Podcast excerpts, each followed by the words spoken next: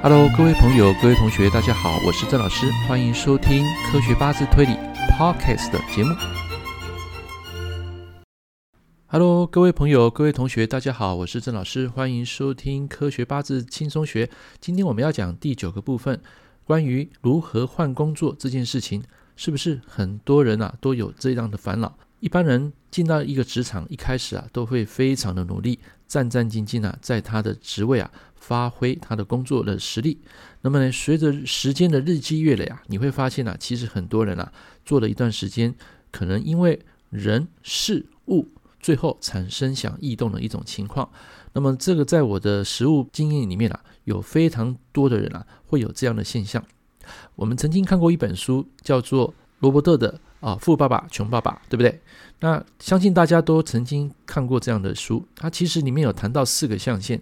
那其实以第一个象限来讲，就是受雇者，就是我们平常讲的上班族。那么上班族啊，其实也没有什么不好。其实在一个领域里面啊，你不断的去累积你的能力，然后在工作啊力争上游，甚至啊爬到一个比较好的一个位阶的位置。但是呢，往往不是你能力问题啊。很多时候呢，是什么问题呢？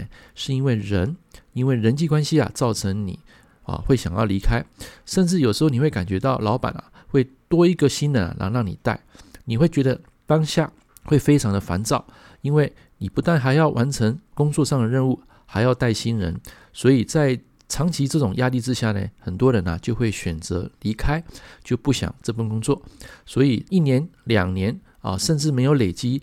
工作的一些实力，那么往往在一个阶段呢、啊，他就会离开。那这个离开呢，等于说你的所有的东西啊都要中断掉。所以受雇者其实最大的一个问题就是在于他很难有一个时间上的累积，还有就是今天有做有钱，明天没有做就没有钱这样的一个窘境。所以一般啊，我还是希望说，在这一个网络科技时代，大家能够培养一个。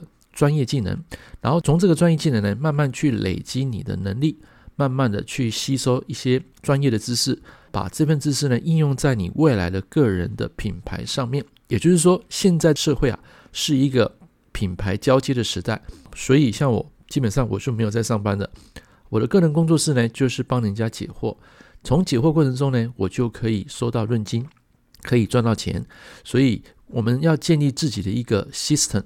然后从这个系统呢，慢慢累积出自己的一个人脉，还有你的能力，然后借由这个网络的科技时代啊，把自己给打出去啊，这个是我觉得个人品牌非常重要一件事情。OK，但是要成立个人品牌啊，其实并不是每个人都适合的。怎么说呢？因为有些人啊，他的八字啊就比较适合走官印。甚至有财升官的人啊，他就比较稳定在他的职场上去发展。当然，我是觉得说，在下班之余，他依然可以去培养第二、第三的技能。然后这些技能可能暂时会用不到，但是有一天呢，他离职之后呢，可能会靠这些技能来谋生，甚至啊。创造自己属于自己的个人的一个品牌，那这个品牌呢，它会延续他的整个工作的一个生命，到后面啊，可以帮他赚到一笔钱。所以我是觉得说，呃，以官生印的八字来讲，就像我啊，我是属于官印型的八字。那么官印型的八字呢，你就可以借由写文章、出书啊，甚至说去表现自我的一些能力，分享自己的知识啊，然后来让大家受众。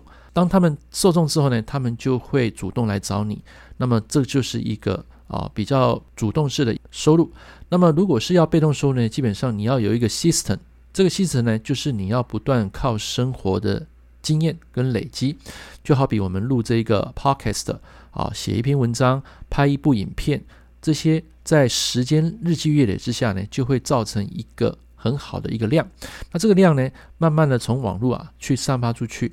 那么你就可以得到一些粉丝、一些人的支持你。那么常讲说啊，人脉就是钱脉，所以我们要不断去提升自我的能力，然后把自己啊这个东西啊给打出去啊。谁不希望自己的东西能够赚到钱呢？一定是能够去帮助别人解决问题的当下，然后又可以收到这个润金，这是一个两全其美的事，你说对吧？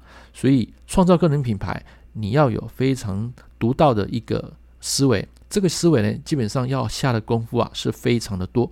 为什么？它可能在未来的这个十年、二十年啊，可能是你未来的主要的一个职业啊，或者说你可能会靠这个来吃饭，啊，所以每天上班固定上班，我发现很多人啊，其实都是在做自己不喜欢的工作，一直在问我说：“老师，下一份工作好不好？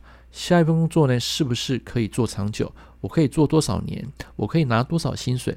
其实各位都忘记第一件事情，我们刚讲的受雇者有做有钱，要记得没做就没钱啊。当你有一天生病不能去上班，可能会留职停薪没有错，可是你的一些基本的一些东西啊，可能就会受到停滞，甚至呢，它是一个非常不稳定的。有时候不是能力问题，有时候是公司这份工作它的未来性啊，啊，可能到一个阶段它就没有办法呈现你当初预期的这种结果。